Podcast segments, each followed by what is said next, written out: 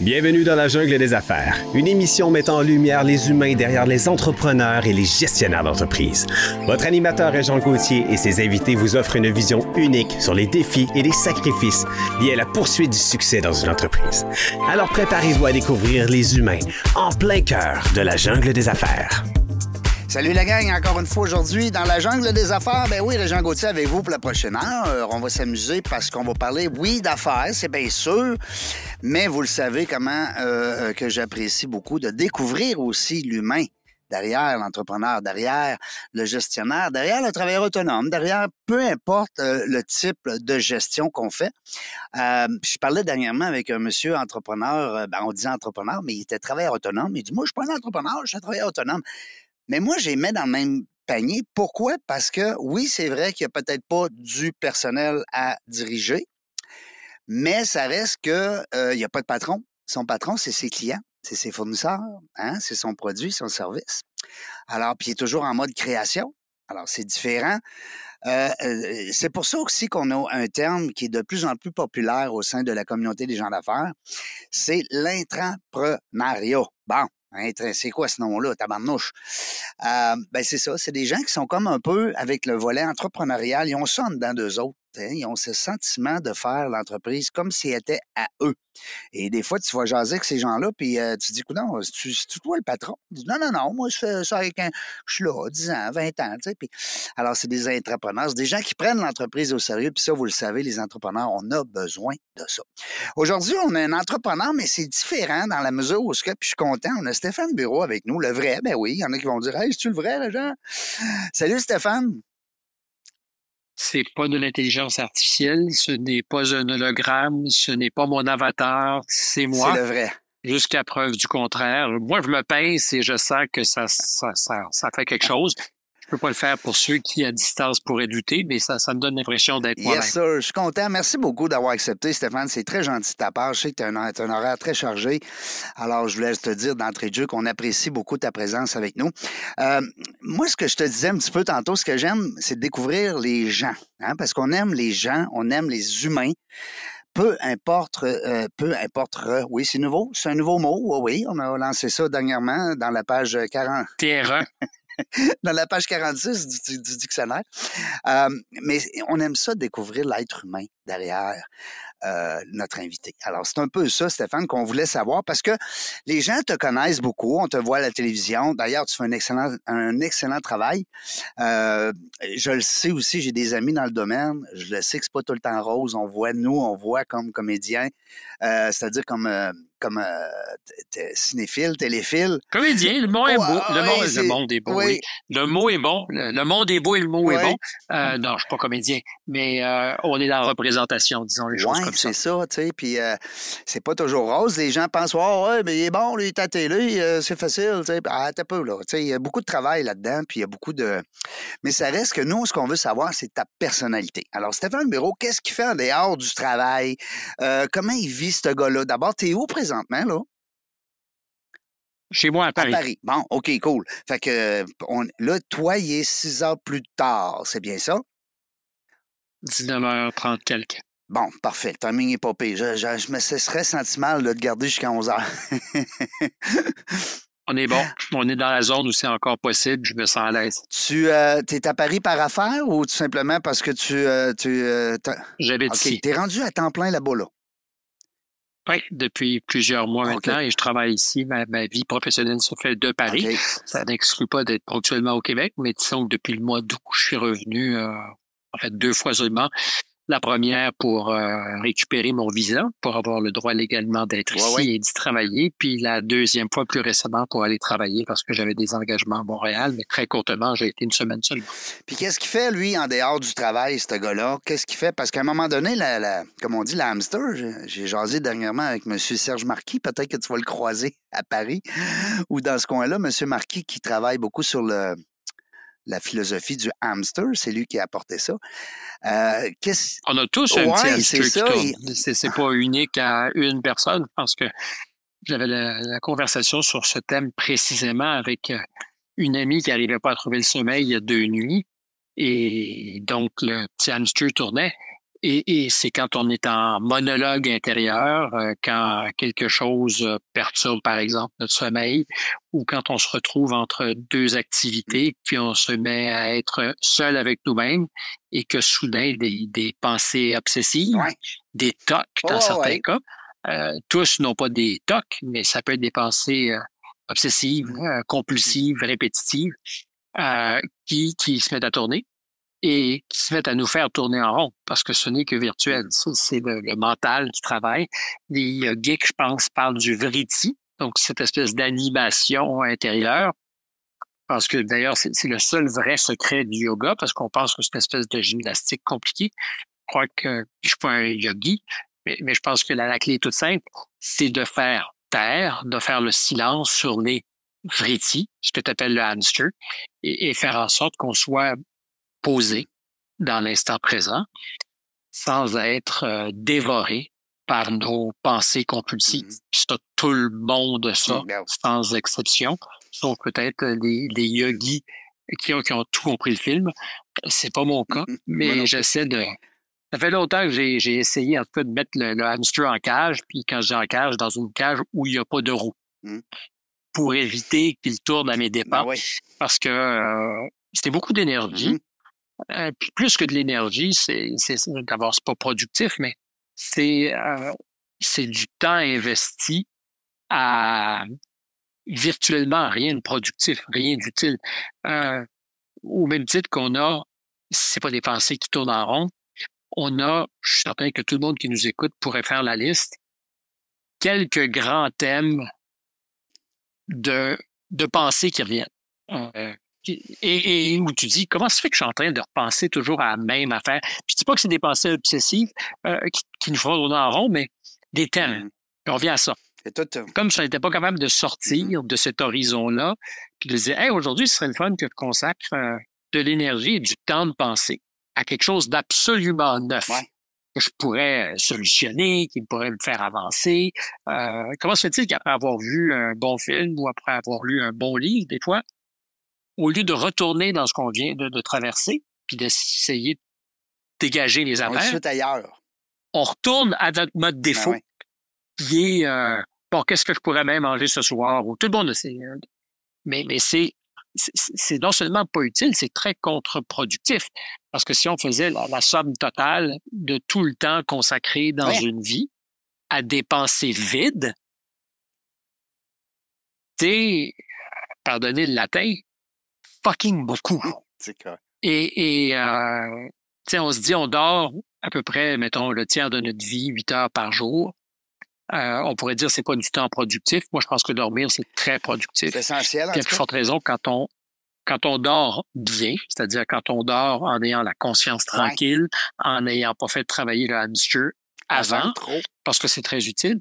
Et si tu dis, j'ai deux heures de ma journée où je suis euh, avec moi-même et où je pense toujours aux mêmes choses, multiplie ça par le nombre de jours, de mois, d'années, c'est à la fin de ta vie des années ah ben, de temps consacré à deux ou trois affaires qui sont en boucle toujours les mêmes. Négatif pour la plupart du effrayant.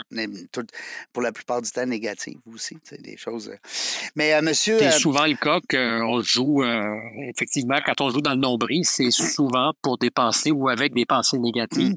Mm. ça ne veut pas dire qu'on puisse pas être autocritique, mm. qu'on puisse pas se regarder dans le miroir pour ce qu'on est. J'exclus pas ça du tout, mais il y a une contemplation masochiste mm-hmm où justement on est dans les pensées négatives, ils changent rien à rien. Euh, en fait, qui pire que ça, euh, sont nuisibles parce qu'elles nous mm-hmm. conditionnent, conditionnent notre regard. Tu recules, tu as parfaitement mm-hmm. raison. Et tu finis aussi, je dirais, à la rigueur, par être agressif parce que tu associes tes pensées négatives au regard des autres qui pourraient être négatifs. Or, c'est comme l'histoire du, du gars ou de la fille qui euh, fait une crevaison à 5 km de toute civilisation, qui se met à marcher dans l'espoir de trouver quelque chose, qui va au loin d'une maison, qui, brille dans la nuit ou une fenêtre, il, y a de la lumière, il puis il dit, ah, si c'est la nuit, ils ne laisseront jamais rentrer, ils ne donneront pas d'eau, ils vont rien faire. t'approches un peu plus, tu dis, je suis vraiment débile. Ils vont me couper la tête, c'est pas sérieux, je peux pas m'improviser comme ça. Ah, ça prend encore davantage. Je me dis, non, mais qu'est-ce que je pense? Je suis, je suis débile de croire que des gens qui me connaissent pas dans le milieu de la nuit cognent à la porte, la personne répond, dit, qu'est-ce que je peux faire pour vous? Et les, ben, mon tabarnouche, je le savais que tu voudrais jamais. Non, non, non, non, il vient de te demander qu'est-ce que je peux faire pour plus vous? là, là. Tu étais tellement conditionné que ce que la personne allait dire a aucune importance. C'est inopérant. Tu as projeté tes angoisses, tes pensées pensé? sur la réception qu'allait avoir la Tu personne. as trop pensé? Tu as trop. Euh... Ben, le hamster, on a bien aimé ça. En tout cas, c'est drôle qu'on parle là-dessus parce que moi, je trouve ça super le fun. Monsieur Marquis, d'ailleurs, Serge Marquis, qui est un expert là-dedans, que je salue, euh, soit dit en passant, parce qu'il nous suit euh, régulièrement. Puis, Monsieur Marquis, écoute, c'est du bonbon, hein, parce que justement, comme tu disais tantôt, Stéphane, c'est qu'à un moment donné, il faut l'arrêter. Il dit c'est moi qui contrôle mon hamster. On a tout un hamster, tout le monde. Pas sûr de ça. Alors lui, il dit qu'il. Je pense contrôle que- son hamster. Il dit qu'il le pogne, puis il le met dans une cage, un peu comme tu as dit tantôt, il veut plus qu'il tourne, tu sais. Ah, mais c'est tout que des exercices à euh, faire, là. C'est le souhait, c'est le souhait qu'on se, Ben oui. se fait Ben oui, pour, tous, mais c'est pas simple. C'est plus facilement dit que fait, parce que le hamster, des fois, euh, Fait- ben, il résiste à notre empathie de le mettre dans une petite cage. Est-ce que tu fais de la méditation?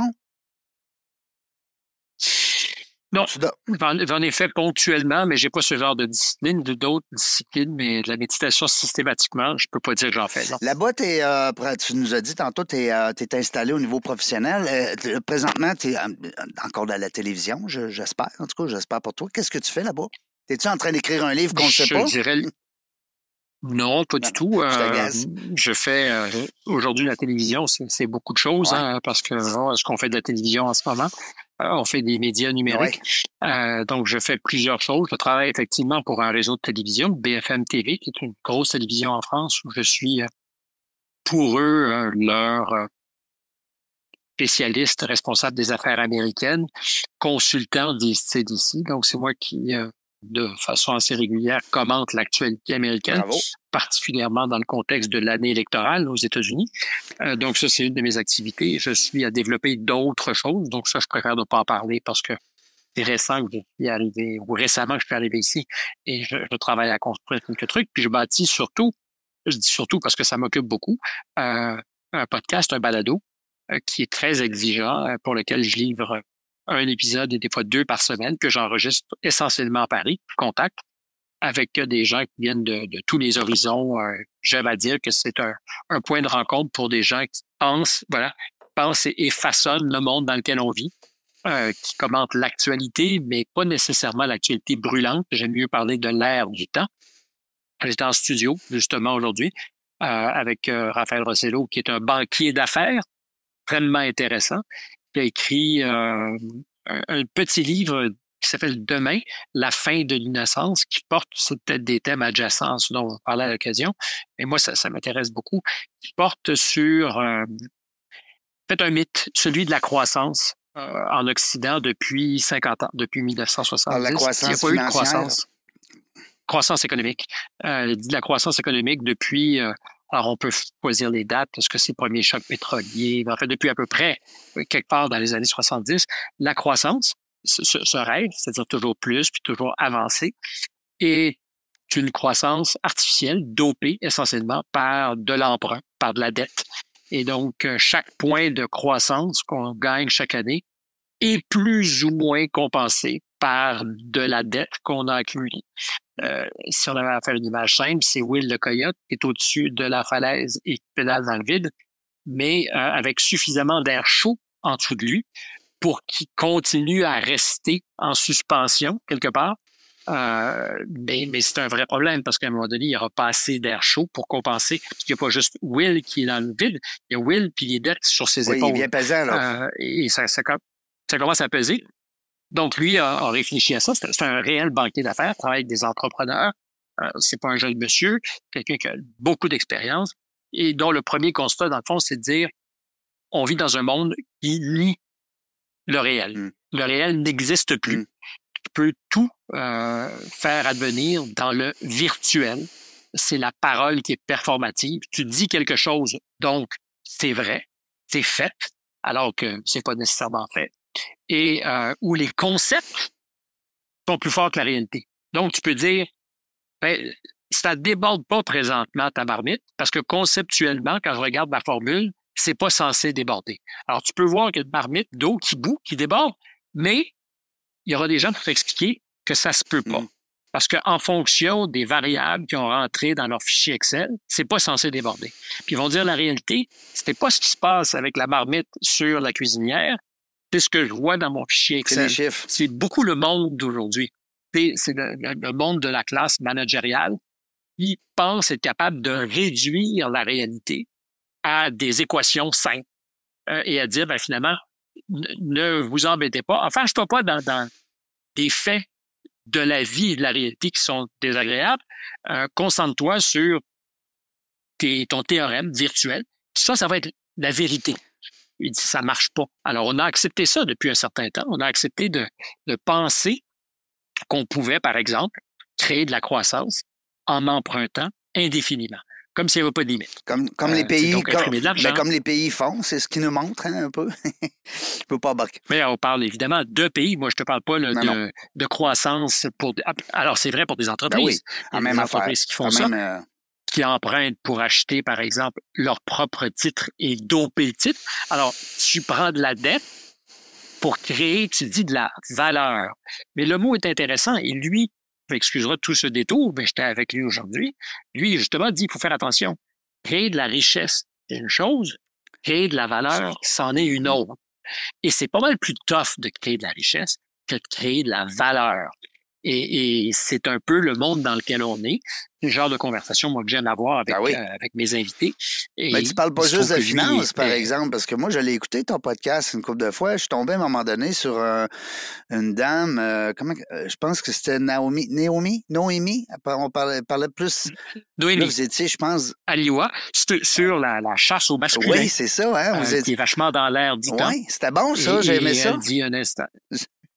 Ben, c'est parce que ça nous parle euh, à tous. Ben Alors, il y a des gens qui peuvent ne pas être d'accord. Euh, il y a certainement des néo-féministes qui vont trouver qu'elle est trop conservatrice. J'ai bien aimé parce que... C'est un... Euh, bien aimé cette, son approche. Ben, en fait, vous avez parlé du libertin, vous avez parlé un peu que... Vous avez parlé plein de choses, là, je me rappelle, mais je trouve qu'elle a une approche quand même... elle fait réfléchir, je trouve, cette fille-là, quand elle parle. Ben, écoute, j'espère que les 55 épisodes, filles ou garçons confondus, parce qu'il n'y a pas juste des filles, il y a, il y a des deux. Mais donc, euh, j'espère que mes 55 épisodes participent à ça, parce que c'est, quand je disais tout à l'heure, j'interviewe des gens qui pense, crée ou façonne le monde dans lequel on vit. Ça peut être des penseurs, ça peut être des banquiers, ça peut être des T'es-tu toujours d'accord avec eux? T'es-tu toujours en accord? Je, je veux pas être d'accord avec eux tout le ah, temps. Des fois, il se trouve que je suis d'accord. J'ai des gens dont les pensées sont irréconciliables. Mais vraiment irréconciliables. Mais toi, tu le fais dans le but euh, de, de, quand même avoir un. Ben, on dit c'est un show, là. Je dis, c'est quand même je prends un exemple Joe Rogan aux États-Unis, où est-ce qu'il interviewe des gens qui... qui il, suis pas sûr qu'il soit toujours d'accord ben avec non, ben non, parce que des fois, il vient de sortir justement d'un procès avec quelqu'un, mais il dit, je vais l'interviewer. fait que, écoute... Ben, je pense que c'est une ah, ah, je ne connais pas ce cas précis, mais je n'ai pas entendu l'entretien. Mais euh, est-ce que j'aurais envie de me retrouver en face de tous ceux qui me poursuivent? Je ne sais pas. Ils ne sont pas nombreux, by the way. Euh, hein, moi, je pense que c'est un gars plus aimé que, beaucoup plus aimé que haï, non? C'est mon souhait. J'espère pour toi. Mais je ne ferai pas non plus de choix dans mon métier pour être d'abord aimé. Ouais. C'est-à-dire je comprends, je comprends. comme certains la première responsabilité. Comme certains le font. Hein? On les nommera pas. Je peux pas juger pour on les nommera pas personne. mais je peux pas juger pour mais les moi, autres. Moi, je sens qu'il y a des gens, des fois, qu'ils vont faire quelque chose ou ils vont prendre des décisions professionnelles dans le but, justement, de, de se faire aimer davantage ou est-ce qu'on aime les gens qui sont euh, capables de dire les vraies affaires en entrevue? Surtout en entrevue. Moi, j'ai adoré, en tout cas, de toute façon, tu as fait un paquet d'entrevues. T'as-tu déjà compté le nombre d'entrevues que tu as fait? Non? Non, évidemment pas, mais Au fil des ans, là, c'est des, centaines par année. Non? C'est plus de 10 000, très ben certainement. Oui, écoute, parce que euh, j'ai, à un moment donné, ce que j'ai vu beaucoup dans ce temps-là, c'était sur euh, Juste pour rire, où est-ce que tu étais sur une scène, je pense, de, corrige-moi, là. Tu avais comme deux sièges, tu étais toi dans un siège, puis l'autre, mais vous faisiez tellement de folie, puis de, tu devais capoter. C'était toutes des interviews euh, spéciales. Ça te sort un peu de la zone de confort, non? Ben, sur un cheval, à un moment donné. C'est, tu me donnes la réponse. Si tu me dis non, c'est que tu me donnes la réponse.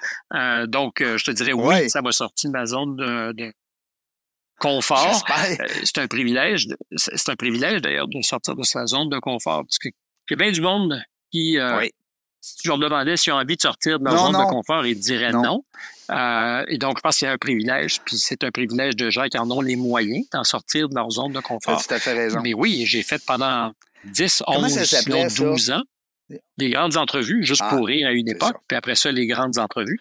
Passer devant le public sur scène euh, avec, euh, avec euh, Lucchini, dans le cas du cheval dont tu parles.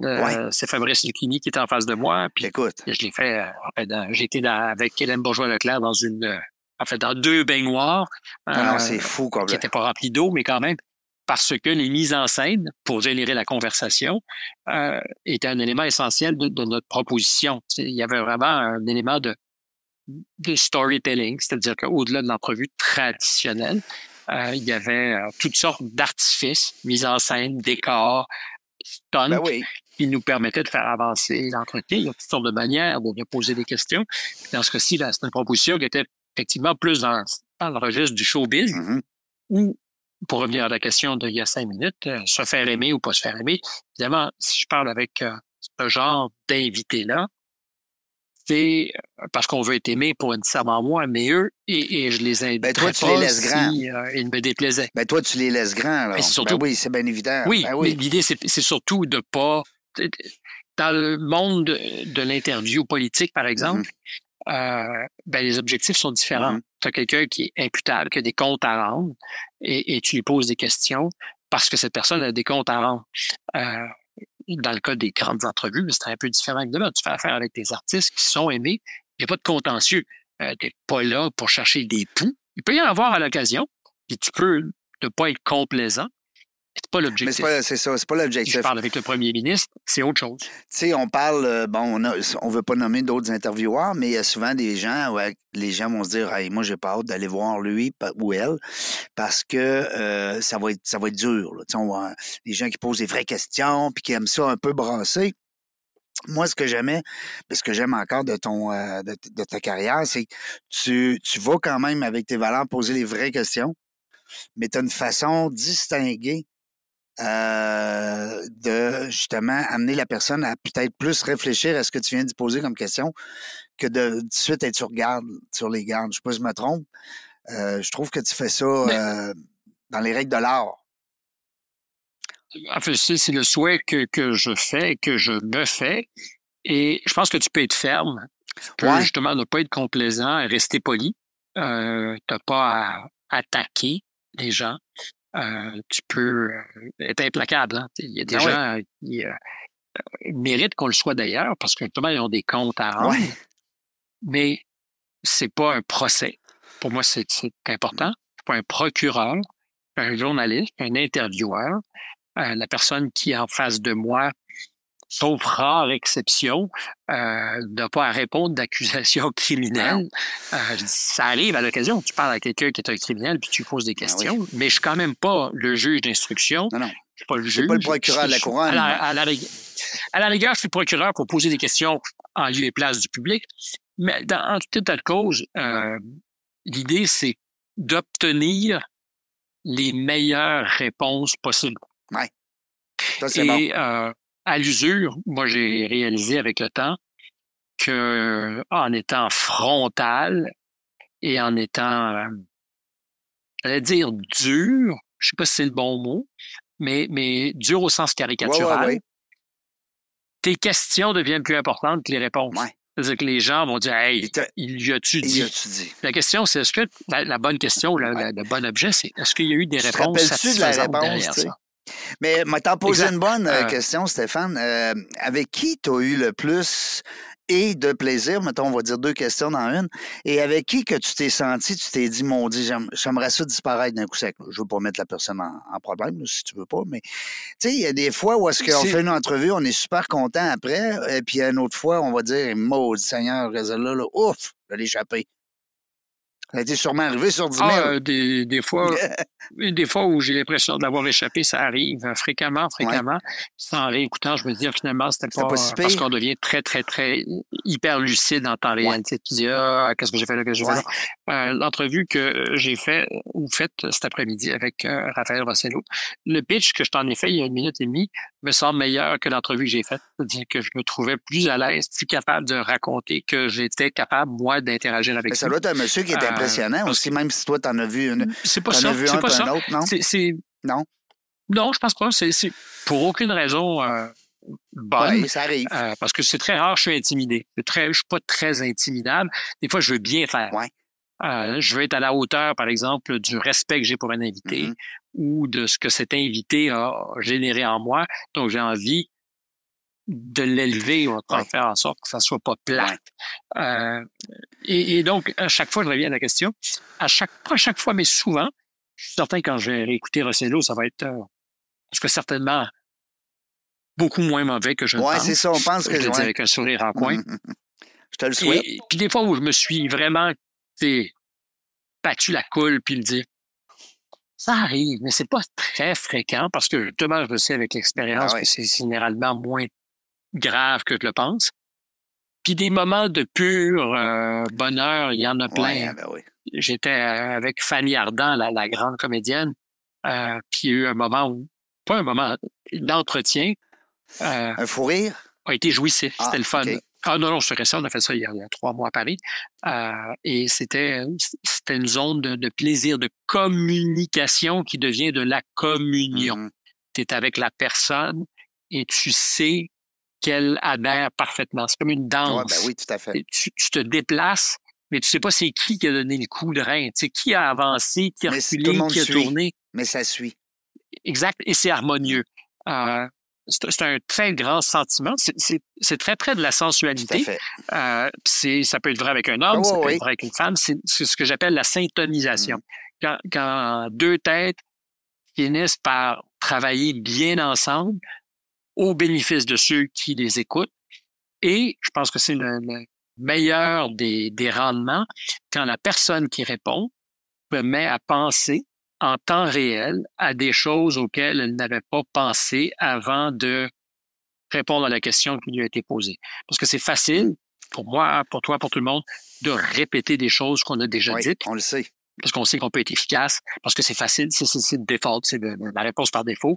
Euh, c'est ton, OK, euh, c'est comme la, jument ou en fait la, bête qui rentre à l'écurie toute seule, euh, assez par où est l'avoine, puis il va, puis pop, pop, pop, qui est rendu, ça s'est bien passé. Euh, moi, ce qui m'intéresse, c'est quand je vois un invité en face de moi qui est en train, puis je vois dans son regard, de réaliser qu'il dit quelque chose qu'il n'avait pas dit ou auquel il n'avait pas réfléchi avant. Si je vois, c'est surprend lui-même. Oui, et la personne s'intéresse. C'est soudainement, elle dit hey, hey je bon. moins plate que je le suis souvent. Puis, le meilleur moyen, évidemment, pour générer ça, c'est d'avoir écouté avant une entrevue, beaucoup d'entrevues avec la personne que tu vas euh, interviewer, parce que tu finis par savoir ce que sont ces chemins mm-hmm. de crête ou où est-ce qu'elle se retrouve en hauteur à dire à peu près les mêmes choses. Faire en sorte, mm. discrètement, de barrer le sentier, puis d'aller vers autre chose. Puis c'est très drôle parce que dans une entrevue, il m'arrive très fréquemment de voir la personne qui sait que le sentier est juste là. là. Je, elle attend juste un prétexte pour faire un segway puis partir. Puis toi, tu l'emmènes ailleurs. C'est combien de temps, combien de temps, jusqu'à ce qu'elle oublie le sentier et sorte sa machette pour se faire un chemin.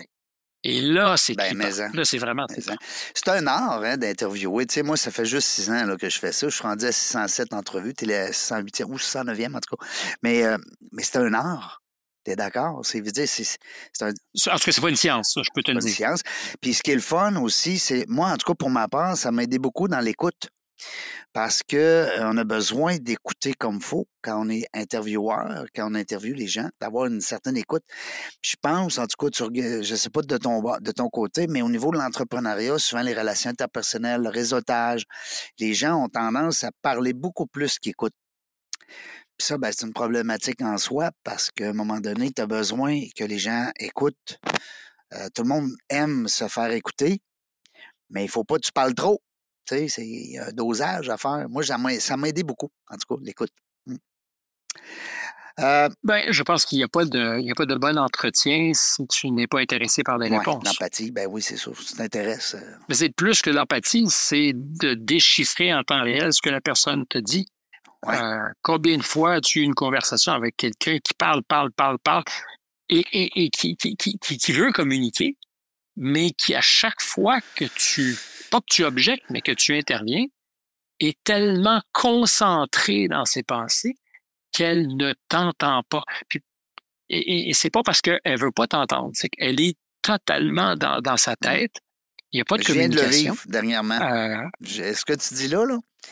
J'ai posé la question. Et, c'est pas quelqu'un qui c'est pas quelqu'un qui est nécessairement euh, narcissique, obsédé par elle-même. Des fois, c'est une espèce d'agitation. On parlait du hamster. C'est le hamster. Ah il, est, parti là, dans, son, dans son élément, puis euh, il est tellement passionné par son sujet qu'à un moment donné, j'ai posé une question et puis il continuait, puis il continuait. Puis... Mais il faut dire qu'il était avec des alligators. Là. c'était quand même euh, assez spécial parce que euh, mon ami Philippe, il n'entendait pas ma question. Alors, mais ça a fait une super belle entrevue. En tout cas, je te l'ai envoyé tantôt, Stéphane. Tu pourras regarder ça. je veux... Mais c'est vrai, dans les couples, c'est vrai dans les couples d'associés dans des business. Ben, les couples, ils disent que c'est euh, l'écoute euh, sélective que j'ai entendue.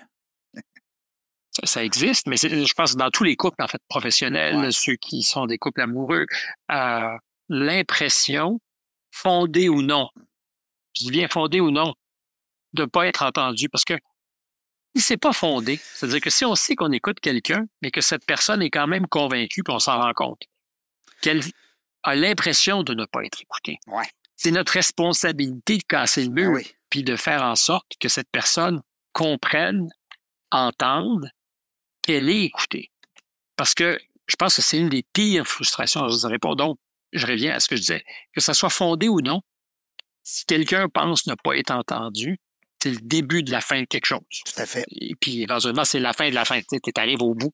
Euh, a plus forte raison quand tu sais que tu écoutes la personne s'en rend pas compte. Mmh tu sais que tu es concentré, mmh et tellement agité.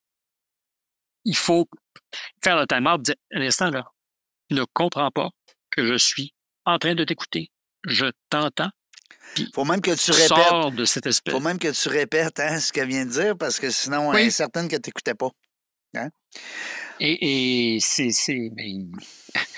la communication pas au sens de celle que fait ou font nos politiques que je respecte par ailleurs, mais qui des fois euh, se substitue à l'action.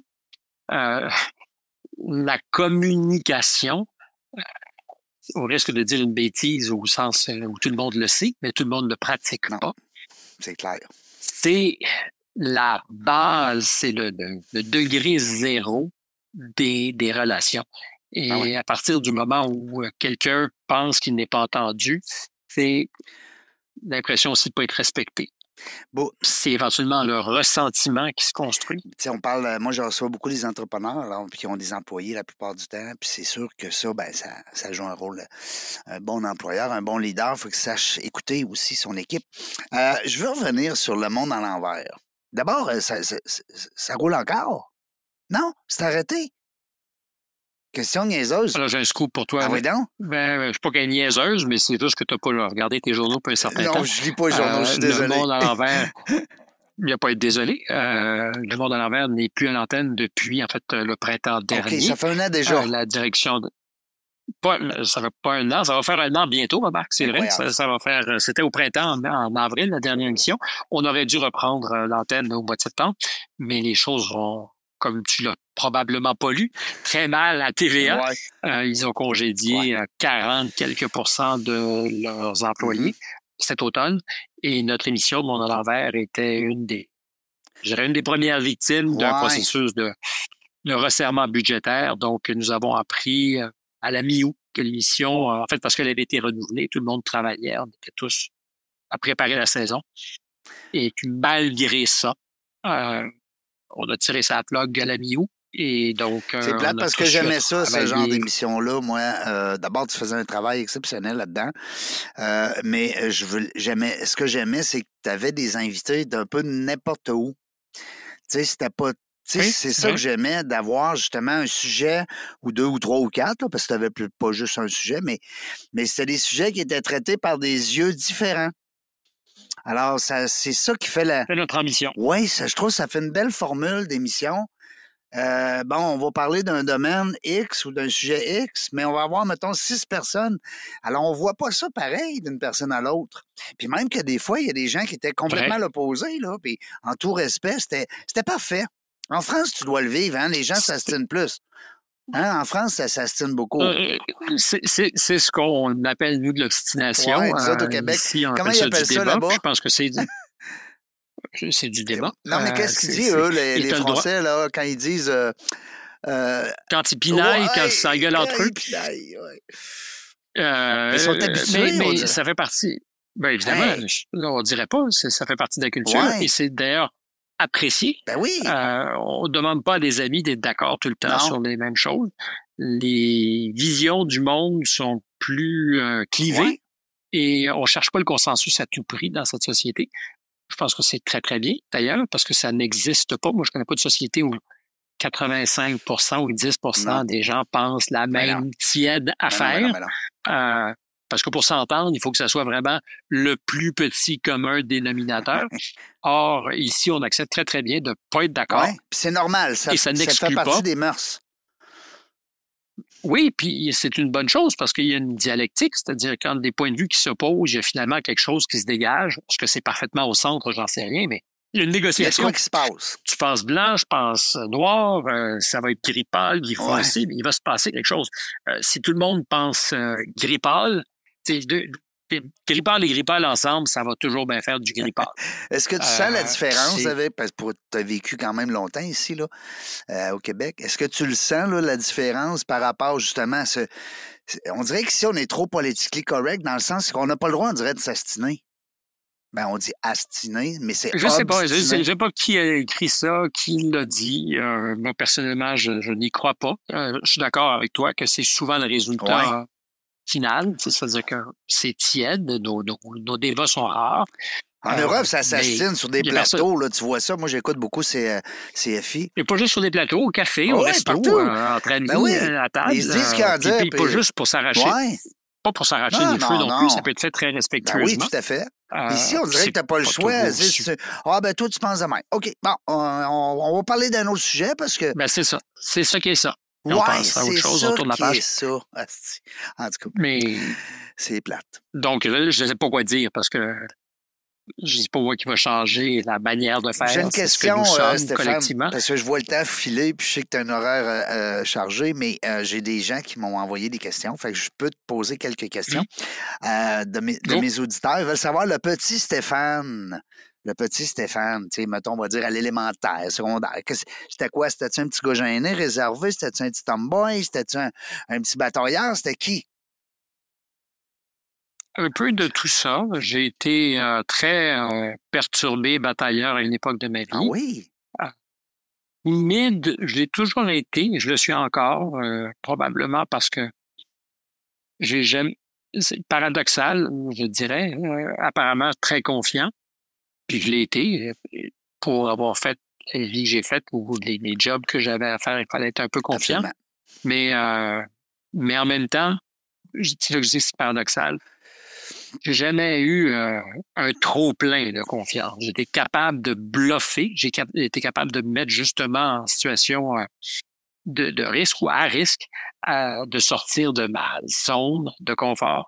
Ma zone de confort, ça aurait été probablement de, de faire le moins de choses pas me faire remarquer d'une certaine façon, tellement il y a quelque part en moi quelqu'un d'un peu timide, timoré, euh, qui, manque, qui manque de confiance. C'est pas unique, hein, d'ailleurs. Je pense que beaucoup de gens qui font ce métier se mettent à risque justement pour compenser leur peur.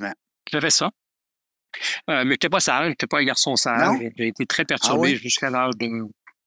Après, jusqu'à 13, 14, 15 ans. J'étais pas un garçon particulièrement sage. Euh, batailleur, euh, mauvais à l'école, absent de l'école. Mauvais à l'école, à la maison. là, là, là, tu, tu... Non, je m'attendais pas à ça. Moi, pas bon? Des bonnes notes, non? Très, très mauvais ah, étudiant. Très mauvais élève, devrais-je dire. euh, j'ai vraiment...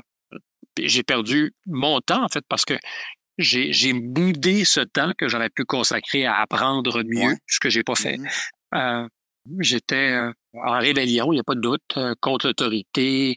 J'étais incapable de soumettre un devoir ou un travail parce que je voulais pas qu'il soit jugé. Je n'aimais pas ça. Euh, donc, voilà, pour le, le, le jeune, le petit Stéphane. Qu'est-ce que tu dirais aujourd'hui au petit Stéphane, là, mettons, avec le bagage que tu as? Tu lui dirais quoi? Là? Mettons, il y a 15 ans, quand? Stéphane Bureau, à 15 ans. On lui dit quoi? Le, vieux Stéphane de 50 ans. T'as quel âge? T'as-tu mon âge, Stéphane? 59 ans. Ah, t'es crime, t'as de l'argent. T'as vraiment pas l'air de 5. 59. Je t'aurais mis plus jeune que moi. Je pense que. Pour vrai. Moi, j'ai 56. C'est gentil comme tout, c'est gentil. C'est gentil comme tout, mais non, 59. Euh, je pense que j'aurais, j'aurais voulu le convaincre euh, de pas trop s'inquiéter. OK. Parce que j'ai été, j'étais pas anxieux, mais j'avais des doutes tellement forts que je me donnais pas beaucoup de marge. Et euh, d'une certaine manière, j'allais l'employer le mot réussir ou le verbe réussir. Euh,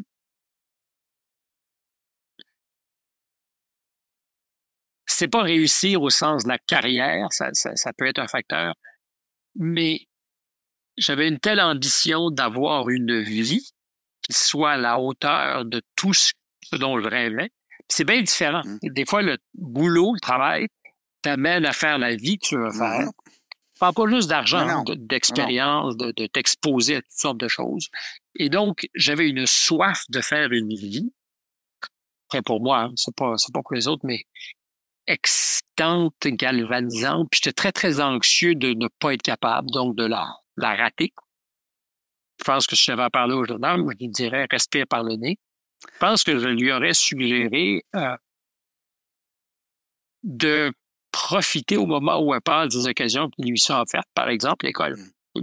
plutôt que de vouloir être déjà dans ma vie professionnelle, parce que très jeune, c'est comme ça. Je voulais travailler, je, euh, je me suis fait recommander de, de profiter de ces expériences-là. Je pense que je me serais suggéré, parce que ça m'a pris du temps, je pensais pendant que je répondais, ça arrive des fois, euh, je le sentais. Je me suis recommandé de, je le sentais. Je me suis fait recommander de jouer davantage. Ah, ça, c'est bon. C'est bon. De... Oui, ah, oui. Avoir Enjoy. Amuse-toi. Euh, jouer. Jouer. Pas juste euh, t'amuser, mais jouer. Jouer euh, à balle, jouer au Monopoly, euh, jouer au volleyball, jouer. Jouer. jouer. être dans une perspective ludique. Mm. Très tôt, il y avait un compétiteur en moi qui puis j'étais à peu près pas certain de gagner, je voulais pas jouer.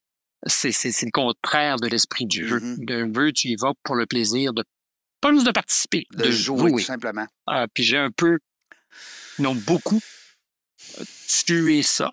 C'est un vrai regret. Comme disait notre ami euh, défunt René Angelil, et toi t'aurais dit, ça va bien aller. Hein? Ça, ça va être le fun d'entendre ça. Oui, quoi, quoi que le. C'est réconfortant, le, moto. hein?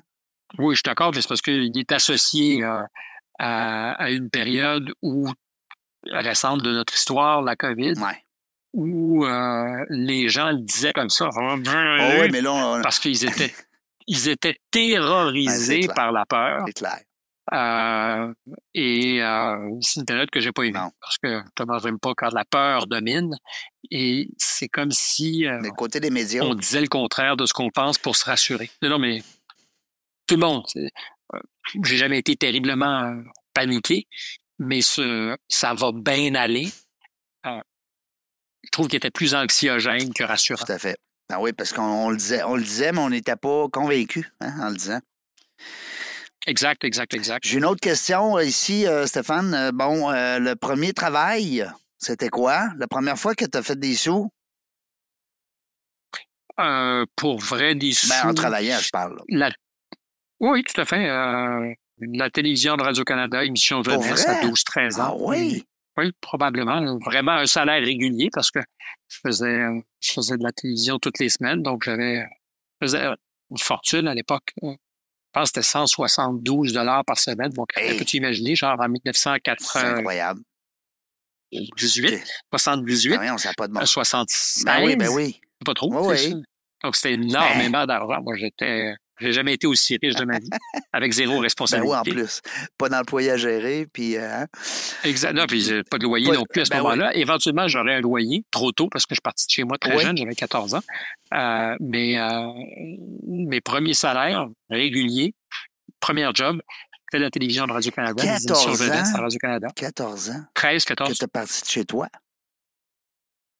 Un parti chez moi à 14 ans. Je suis éventuellement revenu que un an et demi t'a demandé dans quel, euh, c'est quoi qui t'a pogné dans la tête pour un jeune de 14 ans? Tu en allais comme ça? C'est, c'est... Je l'ai souvent euh, raconté. J'ai plus beaucoup de soif pour parler de Non. ça, pas parce que ça me fait Non, ça, non, ça me je, gêne, ça me je suis bien à l'aise. Euh, Ça m'intrigue. oh, je, suis très, je suis très à l'aise. C'est pas un malaise. Je le sais pas. C'est un mystère. C'est un mystère certain. C'est rare qu'on euh, voit ça, hein? T'es d'accord? Ah, statistiquement, on ne doit pas être nombreux. J'en ai. Parce que moi, moi, Je pense que c'est un mystère aussi pour mes parents. moi j'ai quitté à 16 ans. Et, enfin, Fait que c'est pour ça, c'est pour ça que ça m'interpelle.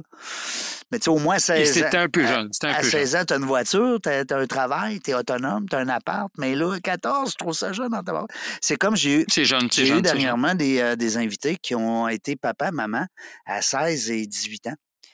Fait que, tu sais, c'est- c'est quelque chose. Aussi, c'est Oui, jeune. le gars 18, la fille 16, et c'est capoté.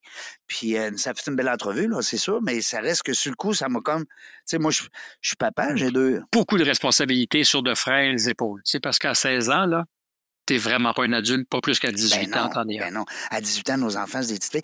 On parlait d'enfants. Dernière question, si tu as la gentillesse de, de nous, de rester avec nous encore un peu. Euh, euh, les enfants, la famille, Euh, la question étant, la question étant, est-ce que tu as des enfants? est-ce que j'ai de la famille ou j'ai de la famille? est-ce que tu as des enfants? J'en ai deux, mais qui sont pas biologiquement de moi.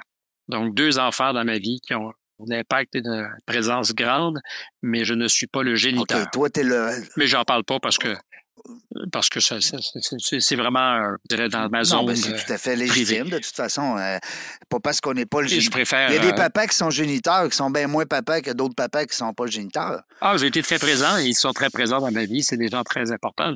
C'est deux présences qui ont, qui ont bouleversé et changé ma vie, mais c'est un chapitre que, sur lequel je me suis jamais vraiment épilogué ou sur lequel j'ai pas épilogué, donc je préfère ne pas en parler. Cool. Pour ne pas en- engendrer leur propre malaise, je dirais. Aucun problème. Stéphane, euh, le, le- le Stéphane Bureau à- à- en France, est-ce que c'est le même qu'au Québec?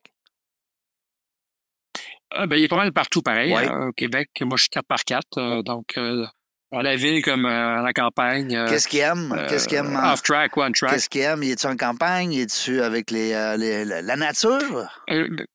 Euh, Je, je suis en plein cœur de Paris. Euh, dans mon angle euh, mort, là, là, c'est la Tour Eiffel que je Fait que vois. t'as de la brique, Donc, je là. suis très loin de la de la campagne. brique partout, là. Euh, ben, dans ce cas-ci, c'est pas trop de la brique, c'est dégagé, mais non, je suis pas très. je- J'adore la campagne.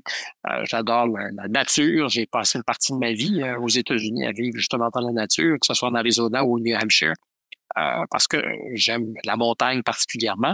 Euh, mais je suis un urbain. Je travaille en ville. J'aime profiter de la ville. Puis si t'es à Paris puis t'aimes pas la ville, t'es à mauvaise Non, c'est place. clair. C'est- Euh, C'est une, ville-ville.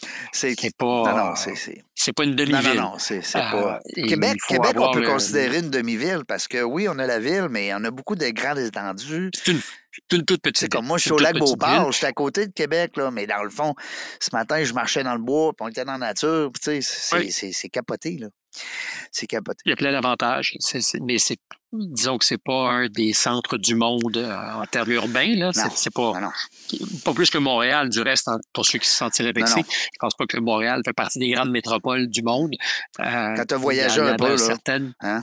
Mais- Et, et donc, euh, il faut aimer les villes. Moi, j'ai habité à Washington, j'ai habité à New York, euh, j'ai habité à Paris.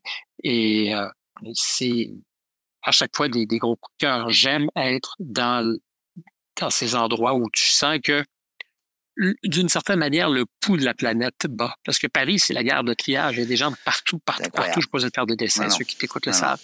Euh, mais c'est un, c'est un feeling très satisfaisant. C'est une énergie. c'est une disponibilité aussi de tout. Puis, on pourrait dire les films, le théâtre, les expos, les restos. Mais c'est beaucoup plus que ça. Euh, c'est de plus en plus quotidien. Ben oui, c'est de plus en plus hétéroglyphe. Là. Il y a des gens de partout. La star à Paris, tu n'entends presque plus parler français. Là. Euh, moi, la dernière fois, je suis allé. C'est faux. C'est faux. Ben, moi, la dernière fois, je suis allé, euh, m'en dire une chose, j'ai pas vu beaucoup de Québécois, ça c'est sûr, mais j'ai pas entendu beaucoup la langue française. Pour vrai, là. Ben, je sais pas où tu étais. Ben, moi, j'ai fait la Côte d'Azur, là. Je suis descendu jusqu'à Nice, puis... Euh, il y a peut-être des touristes. Il y avait peut-être beaucoup de touristes sur la Côte d'Azur. Ben, mais, euh, puis je te dis pas qu'il n'y a pas des gens qui parlent d'autres langues. Mais j'ai trouvé que, Paris, euh, était... peut-être que c'était mon ignorance, là. J'arrivais là, moi, je pensais que ça allait être beaucoup francisé. quand je suis arrivé là, j'ai vu des gens là, de, de, de, sortes. Je capotais un peu comme à Vancouver. Ben, c'est pas mon expérience. il y a beaucoup de Français où ce que tu es? dans un coin où il y a beaucoup de Français. Pas... Ben, je suis essentiellement des Français, mais ça parle français. Puis je me promène euh, aussi en dehors de Paris. Euh, j'ai pas d'expérience comparable à ce que tu peux vivre à Montréal quand tu arrives au centre-ville dans un commerce où la personne n'est pas capable de te répondre en français. Sincèrement, ça m'est pas arrivé. Donc, euh, j'ai pas vécu. C'est dur à battre, ça. Ça, c'est dur à battre. Euh, donc, euh, non, non, moi, je crois à Paris. Est-ce que tu vas prendre l'accent? À mon âge, je pense que c'est des plis qui sont difficiles à prendre. Euh, je ne fais pas exprès pour ne pas être compris. Stéphane, il parle très, très bien à la française. Hein? Mais, oui, Stéphane parle très bien le français parce qu'il y a un accent. C'est clair que, comment dire, des fois, c'est plus simple de faire un chouïa attention quand on parle pour être compris, parce qu'ils n'ont pas l'oreille musclée. Euh, et, c'est vrai que quand tu vis dans la périphérie de la France, que ce soit les Belges, les Suisses, les Québécois, les Africains, francophones, on est tous davantage rompus aux accents des autres. Ne serait-ce que parce qu'on consomme des cinémas francophones venus d'ailleurs. Ici, tu n'as pas cette obligation puis je reviens à l'idée de l'oreille, elle n'est pas musclée fort fort. Euh, alors, c'est de moins en moins vrai chez les plus jeunes. Je pense qu'ils sont plus ouverts, plus, euh, plus à même de, de, de comprendre euh, ou d'être attentifs aux accents ou de ne pas être attentif et de comprendre. Mm-hmm. Mais c'est évident, pour revenir à la question de l'accent, c'est aussi des fois une manière de faire efficace. C'est pas l'accent, mais tu veux prendre... Puis il y a des mots euh, puis il y a des façons de dire les choses. Euh, il y a des mots que nous avons en commun, mais qui ne disent pas exactement la même hein, chose. des... expressions. Mais euh, des... quand tu parles de souliers, alors c'est du français avéré. C'est du français surtout euh, ancien. Mais aujourd'hui, un soulier, c'est une chaussure de luxe. Quand tu vas acheter un soulier, c'est quelque chose de super. Alors que pour nous, des godasses, c'est des souliers. Et on pense pas dire chaussures où on le dit plus rarement. Alors, c'est évident que si tu arrives en demandant à un grand magasin des souliers, tu regardes.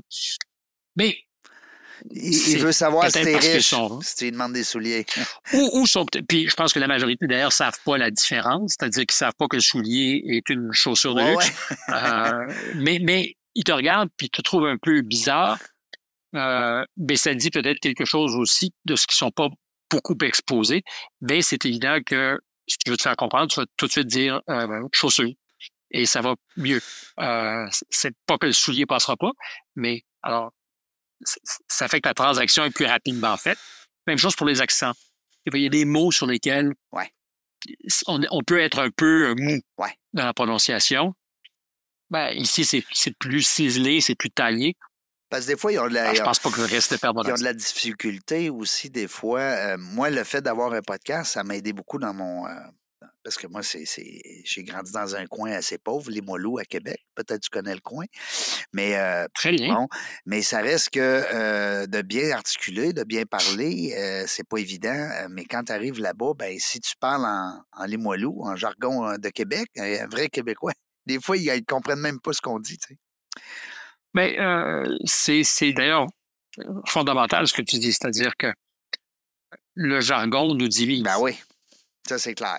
Il nous isole et il nous conforte. Tous les jargons. C'est vrai de l'argot, parler à Paris, mais qui était une manière aussi de ne pas être compris et entendu ben des autres. C'est un langage codé. C'était un langage codé. Par définition, moi, ce qui m'intéresse, c'est la communication. Donc, c'est pas de coder, c'est de faire en sorte d'être le plus rapidement et le mieux compris de tous. Comme aux îles de la Madeleine, hein, aux îles les, les, Madelinos, quand ils se mettent à parler avec deux, trois bières m'a dit une chose, on comprend rien ce qu'il dit, là. mais, mais on pourrait dire la même chose de certains patois ici en France. Si tu vas chez des Bretons, si tu vas dans le sud de la France, ça existe partout. À Marseille, québécois. à Marseille aussi. Euh, oui, c'est des accents très prononcés, des accents ensoleillés, c'est le cas de dire. Euh, mais, mais, alors moi, je pense que les accents, il faut surtout pas les, les tuer. Euh, les accents, ils sont beaux. Euh, la question, c'est est-ce qu'on est euh, lisible, est-ce qu'on est audible, est-ce qu'on arrive à nous comprendre? C'est ça le but. là, c'est mmh. le choix des mots, c'est la construction grammaticale et, effectivement, c'est l'articulation. Euh, L'accent n'y est pour rien. Alors, il va être très, très, très fort, mais je pense que quelqu'un qui s'exprime bien va être compris euh, avec son accent, puis faire disparaître l'accent. C'est très, euh, c'est très centralisateur. C'est mécanique aussi, là, hein, parce qu'il faut y penser. C'est comme un, réflexe là, euh, qui n'est pas nécessairement là. Mais l'idée de, de faire taire les accents, ouais. c'est très, très, très euh, jacobin en France. C'est-à-dire que c'est le, le, pouvoir parisien. C'est cette idée qu'il y a une norme, une norme absolue qui, qui nivelle. on parlera tous le français de la même manière. C'est comme euh, je dirais à certains égards, l'Europe, qui est par définition quelque chose d'hétérogène, c'est des pays, des cultures, tout ça. Puis aujourd'hui, dans la construction administrative de l'Europe, comme si on voulait niveler les différents. Ils ont une monnaie, mais ils n'ont pas une langue. Ils n'ont pas de langue. Mais ils ont une monnaie, par exemple. Tentation. Ils ont réussi, les autres, à avoir une monnaie. Ça, c'est quelque oui, chose. Je suis pas sûr que je suis pas sûr que tous les pays qui ont eu à vivre avec cette monnaie ou avec euh, les taux de change qui viennent avec s'en sont bien tirés. Je pense que la Grèce, à un moment donné, a trouvé très dur, sinon qu'on a tout fait pour les empêcher d'aller en banqueroute.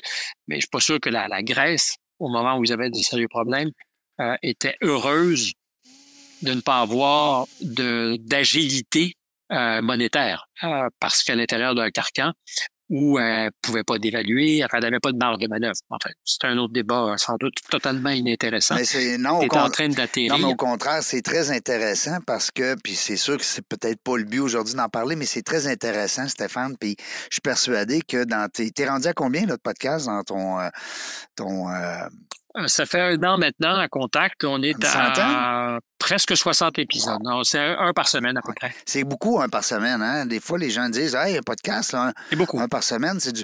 Parce que c'est beaucoup de temps aussi, comme tu disais tantôt, Stéphane, d'aller étudier un peu c'est qui on va avoir en avant de nous autres? Tu sais, c'est quels les, euh, les chemins où est-ce que des fois on va vouloir bloquer un chemin parce qu'on le sait qu'il va aller là, mais tu sais, on peut peut-être aller, comme tu t'expliquais tantôt ta mathématique. Euh, c'est du temps, là. C'est pas juste de parler avec la personne pendant une heure, là. Tu sais? Il y a du temps avant, là. Euh, c'est, c'est, ça, c'est le, le plus sympathique des moments. Ah C'est-à-dire que c'est la cérémonie où tu te maries. euh, mais il y a tout ce qui précède le mariage.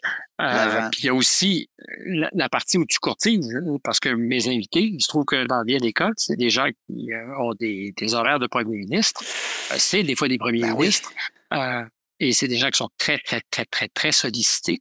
Donc, c'est de les convaincre, de les amener, euh, ensuite de se préparer, de faire la cérémonie de mariage qui est la partie fun. Puis ensuite, il y a un travail de post-production, c'est d'habiller ça, c'est de nettoyer, c'est de faire en sorte que ça soit bien pas mis en marché. Qui fais ça, là. Oui, on, est euh, trois essentiellement, mais... Euh, Dis-moi, est-ce que tu gardes des liens, Stéphane, avec les gens? Parce que, tu sais, je vois les noms, tu interviewé des Céline Dion, des, des Mario Vegas, les, voyons... Liosa, là, euh, comment il s'appelle? Euh? Mario Vargas Llosa. J'ai de la misère à dire son euh. nom, mais j'aime beaucoup cette Brigitte Bardot. On, parle de M. Pavarotti, Donald Trump, Fernand. Écoute, garde Brooks, pour n'en nommer que quelques-uns, est-ce que tu as gardé des contacts avec ces gens-là ou euh, en, même, ben, temps, je le prendrais comme conseil. Avec Garth Brooks ou avec Brigitte Bardot, j'ai aucun contact. Tu peux pas appeler Garth. un contact au moment de l'entretien. Salut, Garth, euh, c'est euh, Stéphane. Tu te rappelles de moi? non, non, non, Il se trouve que j'avais un job qui justifiait de lui parler. et lui avait une mission de hmm. parler d'un disque ou autre chose.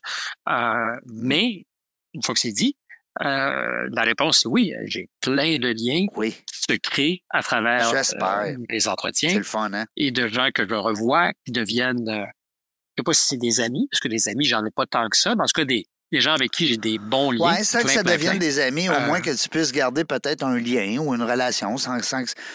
Ben, une bonne entrevue qui dure une heure, une heure et demie, c'est comme une bonne date réussie. Ou c'est une date ratée, ça arrive aussi. Auquel cas, il n'y a pas vraiment de lien qui, qui dure, mais j'ai j'ai plein, plein, plein de, de, gens avec qui je reste en contact. Ah. C'est de dire. Ah, ben c'est le fun. Écoute, mais en tout cas, moi, sur ma fin, mon atterrissage, c'est un petit peu ce que je souhaite. Si on peut garder contact, ce serait le fun. Moi, je trouve que euh, on a appris aujourd'hui avec l'équipe de dans la jungle des affaires de, de connaître le Stéphane euh, Bureau de peut-être d'un autre angle, ou en tout cas d'apprendre des choses peut-être qu'on savait pas, parce que c'est bien évident euh, que vous êtes des personnalités publiques. Hein? On vous suit, on vous voit à la télé, on vous voit partout. Fait que c'est bien évident qu'on en sait beaucoup. c'est pour ça que j'ai demandé à mes euh, auditeurs de m'envoyer des fois des petites questions. Comme ça, questions aussi qui puissent après ça écouter l'entrevue. C'est ça le but, il faut qu'elle soit écoutée. Alors, euh, ben écoute, j'aurais le goût de... Le souhait que je te fais. ben oui, puis je te laisse le mot de la fin. Pourquoi pas? Euh, le mot de la fin, c'est merci, parce qu'il n'y a rien d'autre à dire. La satisfaction de ce que ça s'est passé comme tu le voulais ou non, il n'y a que toi qui sauras le dire. Personnellement, c'était une heure agréable. Et, mais néanmoins, toujours frustrante parce que on n'apprend rien à dire ce que l'on sait déjà. Dans le fond, moi, moi ce que j'aime quand je pose des questions, c'est que je m'expose à ben l'autre. Quand c'est moi qui réponds, je ne peux pas dire que c'est un sport que j'aime beaucoup. tout à fait raison. Euh, je suis forcé de dire, ben oui, mais tu sais, euh, c'est moins intéressant que quand l'autre parle. D'accord avec toi. Ben écoute, euh, tu m'inviteras à ton, à ton balado, mais Et auquel cas, là, j'aurais probablement plus appris. Mais que j'ai euh, 2 millions d'auditeurs, ben ça me fera plaisir de te... Parce que ça fait partie des plans ici avec l'équipe de marketing. On est, euh, on est en pleine expansion depuis deux ans. Alors, euh, c'est le fun. le TikTok a commencé la semaine passée, YouTube cette semaine. on commence à faire bouger un peu la vidéo beaucoup. Alors, on amène peut-être le volet parce que déjà d'avoir 600 invités comme toi, euh, qui ont accepté. Le catalogue, le catalogue, c'est formidable. C'est-à-dire qu'à partir du moment où quelqu'un en aime une, il va peut-être aller en chercher dix ben autres. Oui, c'est ça. Euh, puis ces dix autres euh, vont développer ses curiosités. Puis si tu as chaque fois de nouveaux auditeurs qui veulent en écouter 5, 6, 7, 8, c'est toute ton écoute qui monte? Oui, c'est ça. Fait que, puis d'avoir des personnalités comme toi, ben ça, c'est bien le fun. C'est très apprécié. Merci beaucoup. Euh, nous autres, ben écoute, euh, dans la jungle des affaires, on le sait pas quand est-ce qu'on va revenir. Mais euh, une chose est sûre, on va avoir du plaisir. Merci d'avoir écouté La Jungle des Affaires. Pour participer à l'émission, rendez-vous sur notre site web dans la jungle des affaires.ca. À très bientôt pour une prochaine entrevue.